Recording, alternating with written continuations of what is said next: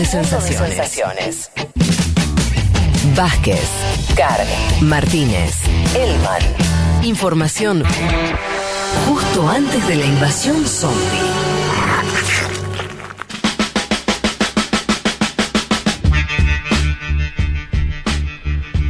Ahí pasaba Tracy Chapman. Me estaban cargando algunos por mi inglés acá eh, en los grupos. Bueno, no pasa nada. Eh, muchos mensajes van llegando. La gente se está copando con la consigna. Eh, Sol, por ejemplo, dice: Siempre me sentí un tupper en cuanto a política y más en cuanto a política internacional. Y ustedes bajan la data tan clara y amorosamente que es hipnótico escucharles. Nos oímos Ah. en el año 2021. Fuerza Juli, dice. Gran abrazo para Sol. ¿Tenés algo por ahí, Juanelo? Acá tengo Jime de Neuquén, dice, cuando era chica, levantarme el domingo era con las carreras de auto de fondo, este año fue con la FUTU, con ustedes, desarnar, desasnarnos a nivel internacional y sobre todo, excelente elección musical. Es un buen plan, te digo, ¿eh? mirar eh, la Fórmula 1 de fondo, ver a Lewis Hamilton eh, y escuchar Bueno, pero de cambió, ya está, decía que el- eso era cuando era chica, ahora FUTU. Bueno, pero, Claro. a ver, yo- la- Les dos uno de. Twitter si quieren. Dale, dale. De Cristian Emanuel, no hay programa en el país de internacionales como el de ustedes, excelente servicio. Bueno, un beso para Cristian, muy lindo mensaje también. Acá Yanda Avellaneda dice, no olvidemos la caída a valores negativos del precio del petróleo. ¿A qué hace alusión Yanda Avellaneda? A los temas del año que estamos eh, haciendo una encuesta en Twitter en este mismo momento. ¿Cuál fue el tema del año para el 2020? La propuesta para ustedes es esa, ¿no? Es que votemos por un lado cuál fue el tema del año. Hay cuatro opciones ahí fuertes, cuatro tanques, ¿no? Eh, como se diría de las películas hollywoodenses, cuatro, cuatro cosas grosas que pasaron este año. Y por otro lado esto, ¿no? ¿Cuál fue el acompañamiento que, que les hizo este programa? Por ejemplo, acá Guido de Mar del Plata dice, empecé a escucharlos el día que se hizo la votación para que pasen a estar tres horas. No entendía nada, dice. Claro, nosotros por ahí parecíamos un grupo de dementes diciendo si aumentábamos o no. Y no me despegué ningún domingo, dice Guido de Mar del Oh. Plata. Fueron mi entrada a Futu, gracias, nos dice, nosotros te decimos a vos, Guido, eh, gracias, Mar del Plata, aparte de una ciudad a la cual queremos mucho, el propio Pablito 30 es de, de Mar del Plata. Paulita Subversiva dice, me apasiona la política internacional. La columna de Leti es hermosísima. Bravo, Ay, bravo gracias. todos. Gracias por acompañarme todos los domingos. Bueno, vamos a seguir leyendo ahora, eh, obviamente, las y los mensajes de ustedes. Nos sentimos muy también a- acompañados este año. Un año muy peculiar. Empecemos eh, por la primera columna que teníamos pensado. Este va a ser un programa especial, como decíamos antes, dividido Claro. en bloques, ¿no? Eh, vamos a tener el bloque pandemia a nivel global, vamos a tener el bloque América Latina, vamos a tener el bloque de los Estados Unidos de América y obviamente el bloque de Leti que tiene que ver con un aniversario, los 10 años de las denominadas primaveras árabes y su impacto en la actualidad. Vamos a enero del 2020 A ver. primer mes del año. Un año que iba a cambiar el mundo. Yo, yo creo, me ponía a pensar ayer lo ingenuos que éramos en ese Sí. brindis de fin de año del 2019, ¿no? La- el nivel de la ingenuidad. Intenso, Juan. Recordemos, veníamos de movilizaciones. ¿Se acuerdan que 2019 fue el año de las protestas? Protestas en toda América Sí. Latina. De hecho, se decía que era como que, que- que para rastrear la cantidad e intensidad de protestas había que irnos al 68, digo, para, o sí, fines de los 60, para pensar. 68, un año cantidad, tremendo. Claro, de en México. que tuvimos movilizaciones en todos lados. Digo, en América Latina, bueno, las de Chile, que fue a partir de octubre, Sí. en Bolivia, en Ecuador, en Colombia también. Pero recordá Hong Kong también en También, 2019. me acuerdo. Las protestas en los, en, los aeropuertos, ¿te acordás? En, Hong Kong y en Cataluña. En India, bueno, en todos lados hubo, hubo protestas prácticamente y terminábamos un año intenso. Decíamos, bueno, quizás el 2020 ojalá sea Sí. un poco más tranquilo. Voz del narrador, no fue así. No, y además éramos otras personas en un punto. Eh, yo no descubro nada, pero mirando un poquito para atrás, todo esto es bastante más claro. Yo ayer me ponía a buscar las primeras noticias vinculadas al COVID 2020, que además lo, trans- Sí. lo transitamos acá en vivo. Un día vinimos los cuatro, estábamos, después ya no estábamos los Un cuatro. solo día, los cuatro creo que estuvimos. Un solo día los cuatro, Sí. exacto. Eh, Y las primeras noticias del, del COVID 2020 eran misteriosas. No se sabía bien qué había pasado en Wuhan, en China, por qué la ciudad había decretado una cuarentena firme. Estoy hablando de 11 de enero de este año, China anuncia la primera muerte por COVID-19 en la ciudad de Wuhan. 11 de enero de este año, China dice, murió una persona por eh, COVID-19 en la, en la ciudad de Wuhan. Aparte se hablaba de la neumonía La de neumonía, Wuhan. la Es decir, neumonía de Wuhan. Claro. era, era algo que, que no estaba demasiado claro. Creo que se prenden las, al- la- la- la- las alertas, las alarmas cuando en esa ciudad se decreta una cuarentena Sí. firme, se comienzan a implementar protocolos de prevención que tienen mucho que ver con la tecnología, además, ¿no? Eh, hay, hay un documental, en su momento lo dijimos, pero ayer yo volví a verlo y me parece clave para que tomemos magnitud de lo que pasó en Wuhan, que se llama El bloqueo de Wuhan, es de CGTN en español, es decir, de la televisión china, de la televisión estatal china. Los medios en China son estatales, obviamente están dominados por una matriz que tiene que ver con el propio gobierno del Partido Comunista de China, pero nos muestra bastante ese documental llamado El bloqueo de Wuhan, lo que pasó en ese momento en esa ciudad, eh, está disponible en YouTube. Y ayer buscaba, decía, "Vamos, voy a, buscar en eh, la- las primeras noticias sobre la clausura de la ciudad de Wuhan, cómo se contaban en el mundo. Y escuché este audio de hace 11 meses, que es de otra vida, que, quiero que lo escuchemos para, para ver lo que estaba pasando en aquella ciudad china. La ciudad china de Wuhan, origen del nuevo coronavirus mortal ya internacional conocido como neumonía de Wuhan o 2019 nCoV, permanece cerrada. 11 millones de personas atrapadas en el epicentro del virus no pueden salir. El veto pretende evitar la propagación del brote, tanto fuera como dentro de sus fronteras. Todos los transportes de la ciudad han sido clausurados y el veto aísla a la población en vísperas del Año Nuevo Chino, celebrado el día 25 de enero. El origen del brote se encontraría en el mercado de marisco y pescado de Huanan, lugar con el que se relacionaron la mayoría de los primeros pacientes afectados.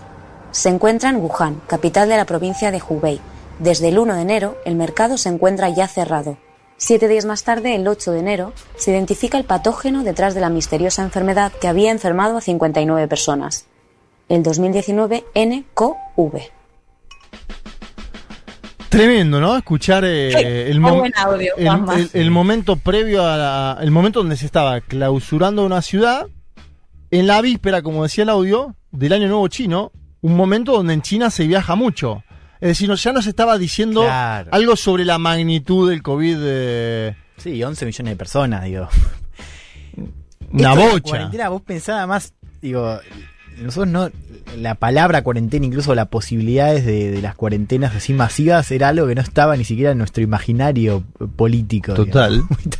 Una noticia, una 11 millones de personas en cuarentena, no existía, al menos para nosotros, para nuestras Sí. generaciones. Y me, me acuerdo que se empezaba a dar el debate en ese entonces sobre la utilización o no de barbijos. ¿Se acuerdan que fue un debate eso en su momento? Claro. En el marco Sí. de lo que es el inicio de la pandemia, porque me acuerdo que la Organización Mundial de la Salud decía, che, hay que utilizar barbijos. Había algunos exponentes Sí. de la ciencia que, que lo Claro, ponían en duda. Al, principio eh, me parece que era más como que no, ¿viste? Más como que no servía para nada. Eh, Hubo un debate. En un momento ya, eh, en enero, la OMS dice, bueno, eh, puede ser que se utilice, no hace mal, porque en un momento era si hacía bien o mal, digamos, era una discusión bastante eh, en esos polos. El 24 de enero hay un discurso de el titular de la OMS, Tedros Adhanom. ¿Qué dijo Tedros? Es Tedros Adhanom y otro apellido que jamás lo diré. también, no lo voy a decir nunca. Tedros. Siempre le decimos Tedros. Tedros Adhanom, el querido Tedros que nos acompañó durante todo el año. Eh, en ese momento, el 24 de enero, Tedros dice, muchachos, la emergencia es en China, pero le bajaba un poco el tono a cierta preocupación que, se que comenzaba a expandirse a nivel mundial. Quiero que escuchemos ese audio, porque también estábamos en esa de decir, che, ojo, por ahí es algo solo de China. Lo decía Tedros Adhanom, el titular de la Organización Mundial de la Salud, de esta manera. Make no mistake, this is, though, an emergency in China, but it has not yet become a global health emergency. Ahí estaba. No se confundan.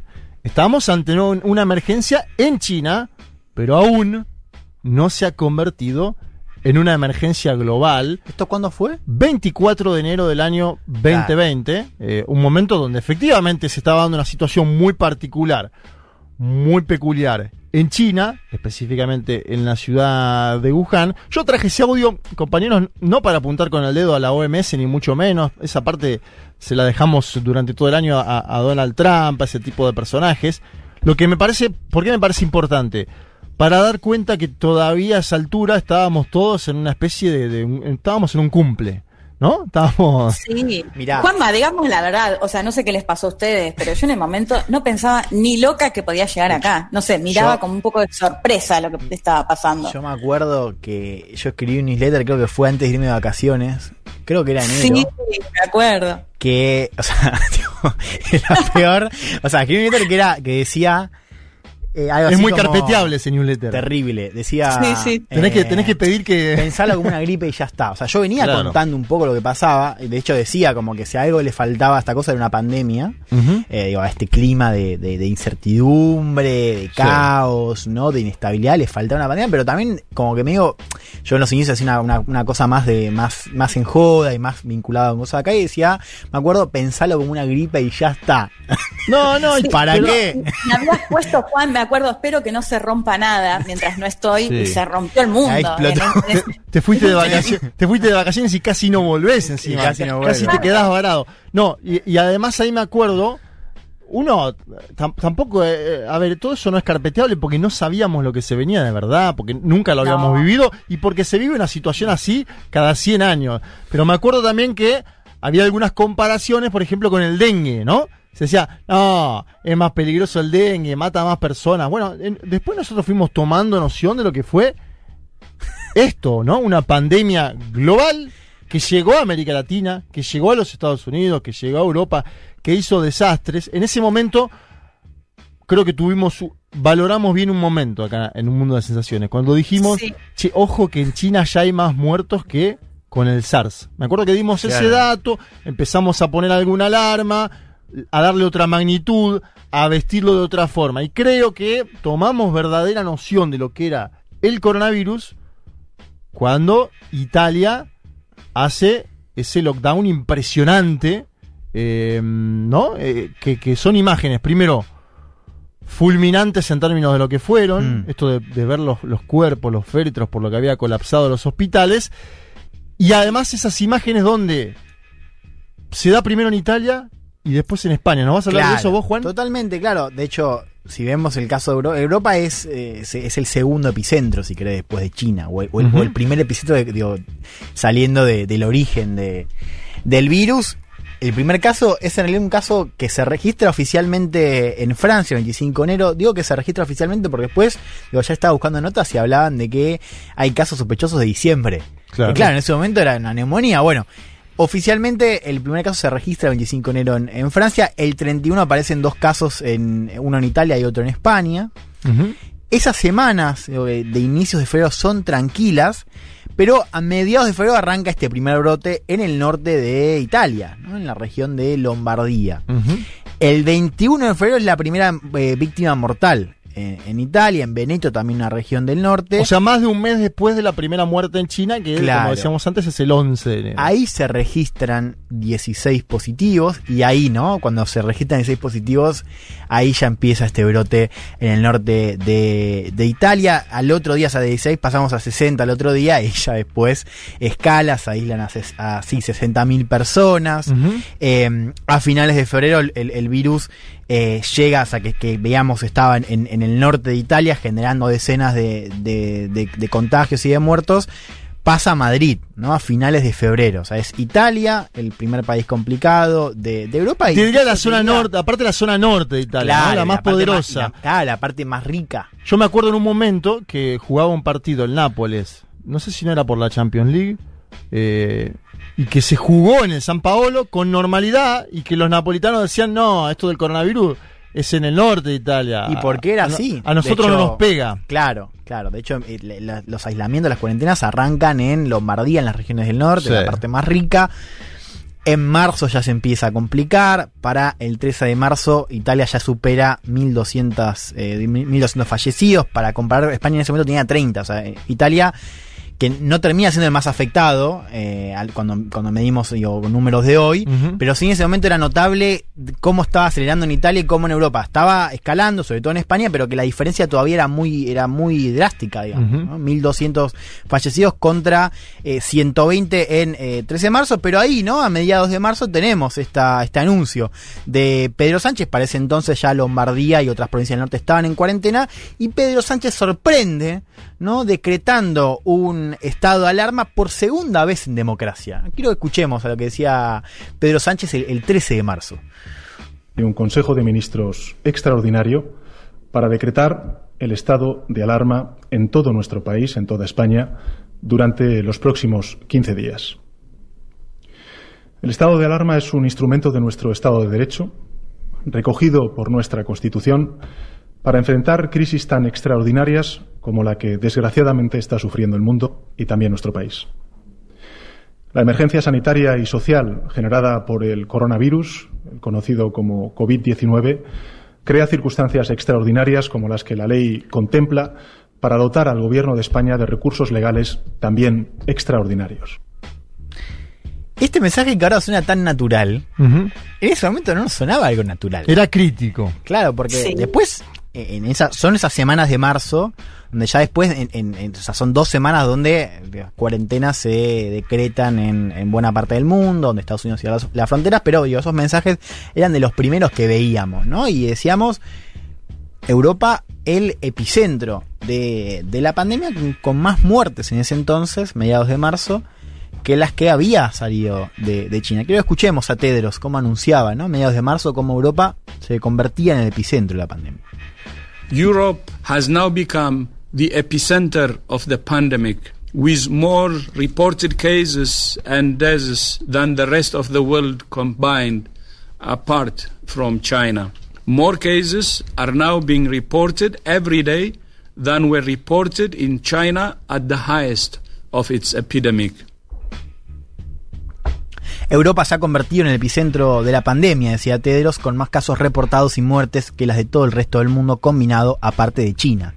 Más casos son reportados de manera diaria que en China en el apogeo de su epidemia. ¿no? Y ahí fue... Ahí tenemos el cambio, ¿no? El, el cambio del momento, una alarma para América Latina y para Estados Unidos.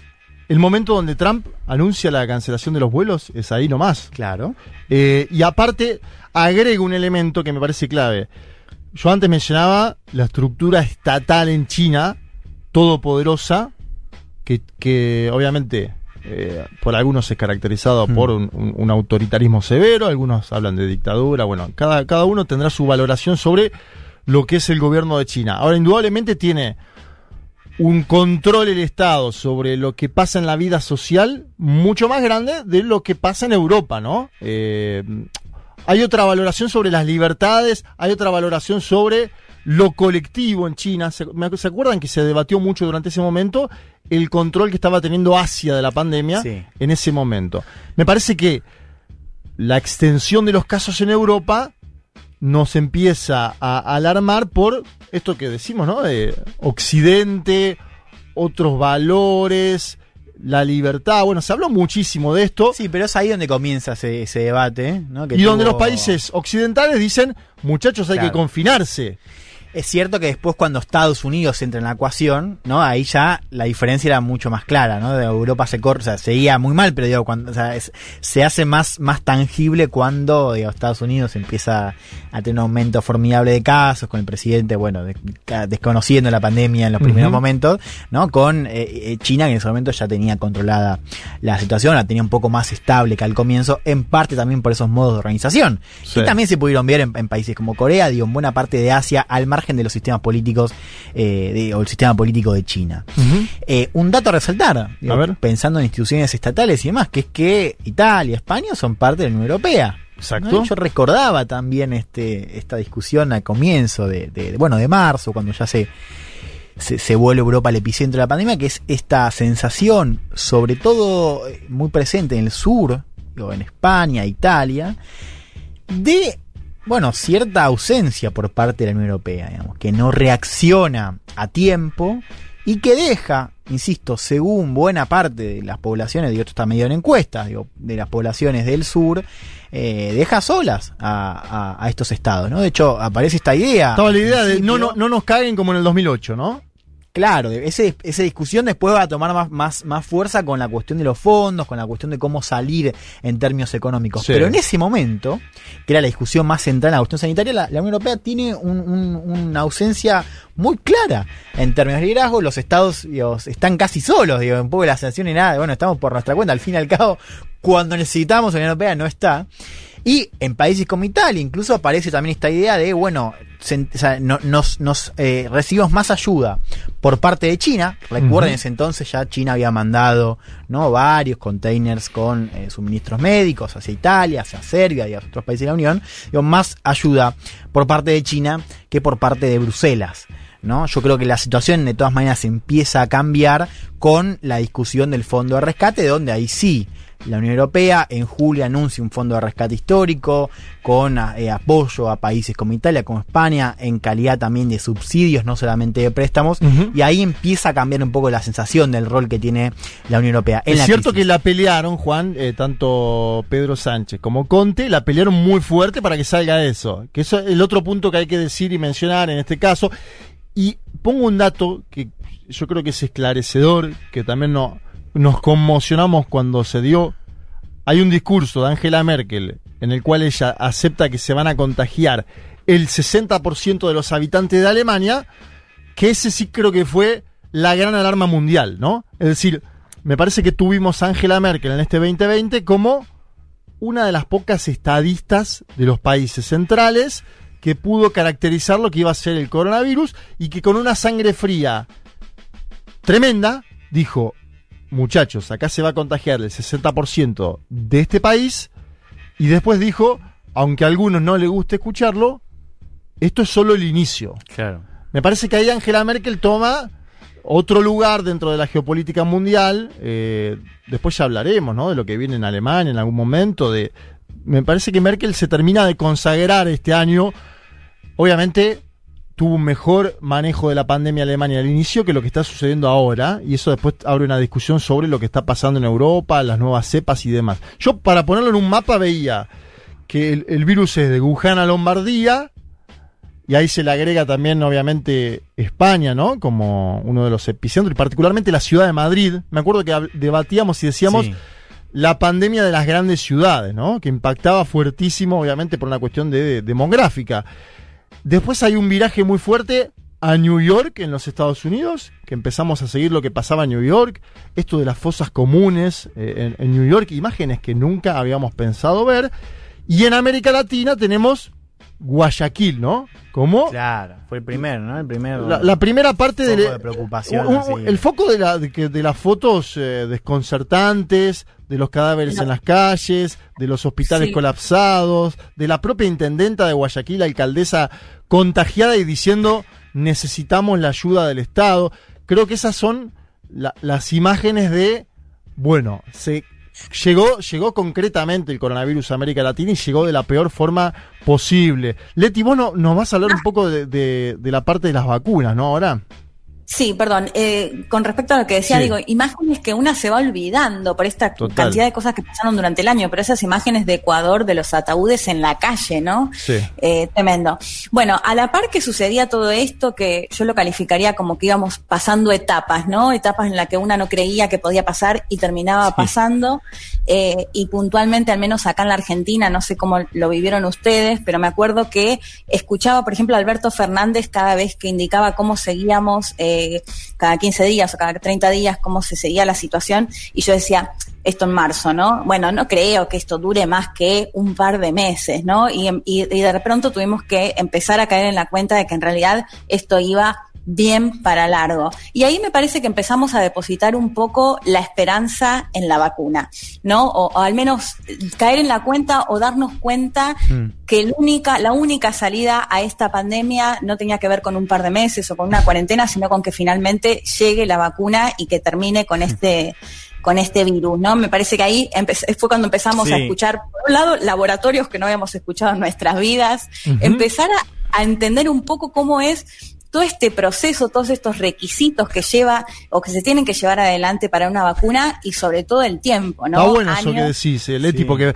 Pfizer, Moderna, Johnson y Johnson, ahora la decimos AstraZeneca, BioNTech, la alemana, ahora lo mencionamos como si fuera nuestro lo, nuestro de cada día y en ese momento era decir era decir quién carajo va a producir la vacuna. y ahí la, pregunta, digo, pensar un poco lo que decía, es buenísimo este ejercicio porque claro, es volver, viste, a, pensar, digo, al comienzo ves... ¿Cuándo te diste cuenta que esto solo terminaba con la, o que solo termina con la vacuna? ¿En qué momento decías, bueno, no, que sea en mayo, julio? ¿En qué momento decís, no, esto hasta que no haya vacuna no se termina?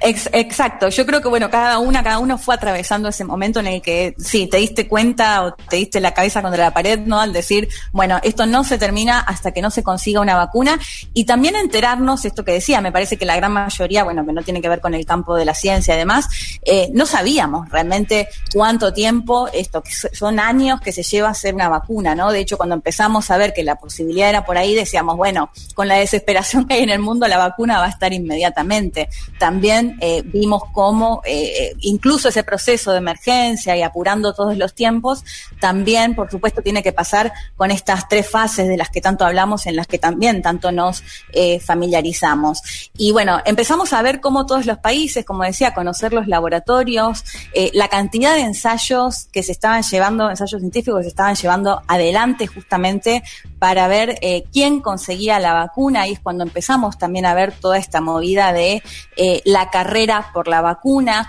que me acuerdo cuando hicimos, eh, de hecho competíamos ahí en, en, el programa para ver eh, qué país o qué laboratorio iba a sacar primero la vacuna, me acuerdo que también se hablaba mucho de la posibilidad de que sea China el primer país eh, o un laboratorio de China el primer país en conseguir la vacuna, porque justamente un poco esto que hablaban de la diplomacia de las mascarillas, ¿no? Esta idea de cargar con ser el país en donde surgió esta pandemia, bueno, se esperaba que quizás sea el primer país que también eh, tenga una vacuna o que nos sorprenda de alguna manera, pero finalmente que nos terminó sorprendiendo en todo este medio este, de estos ensayos fue en agosto cuando Vladimir Putin anunció que se había conseguido la primera vacuna en el mundo. Y si les parece, para recordar justamente este momento, lo escuchamos a Putin cómo anunciaba la vacuna, la primera vacuna.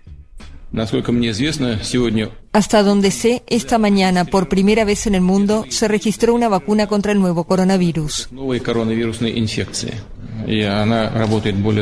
Y es bastante eficaz, otorga una inmunidad duradera. Lo sé muy bien porque una de mis hijas se aplicó esta vacuna. En ese sentido, participó del experimento.